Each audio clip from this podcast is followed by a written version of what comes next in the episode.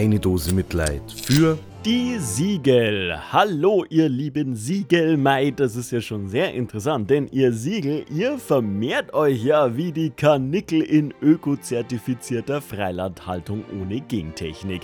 Jetzt gibt es ja ein neues Siegel, Gutes aus deutscher Landwirtschaft. Das bekommen Produkte, die aus deutscher Landwirtschaft kommen und die hoffentlich auch wirklich gut sind. Das ist ja doch manchmal Geschmacksfrage.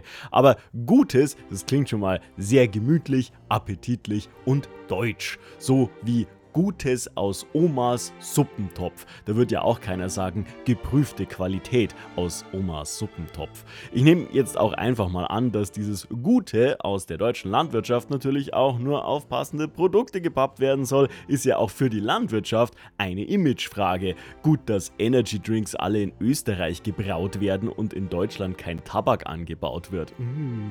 Ja, ich frage mich bei euch Siegeln ja auch schon, wird nicht langsam mal der Platz ein bisschen knapp. Also, weil nicht alles, was man kaufen kann, ist eine Pizza Mama Gigante Schachtel, die so groß ist, dass man neben den Nährwertinfos, den Inhaltsstoffen und den 30 Lebensmittelsiegeln auch noch ein Plakat für die Esoterikmesse und eine Landkarte der Iberischen Halbinsel draufpacken könnte.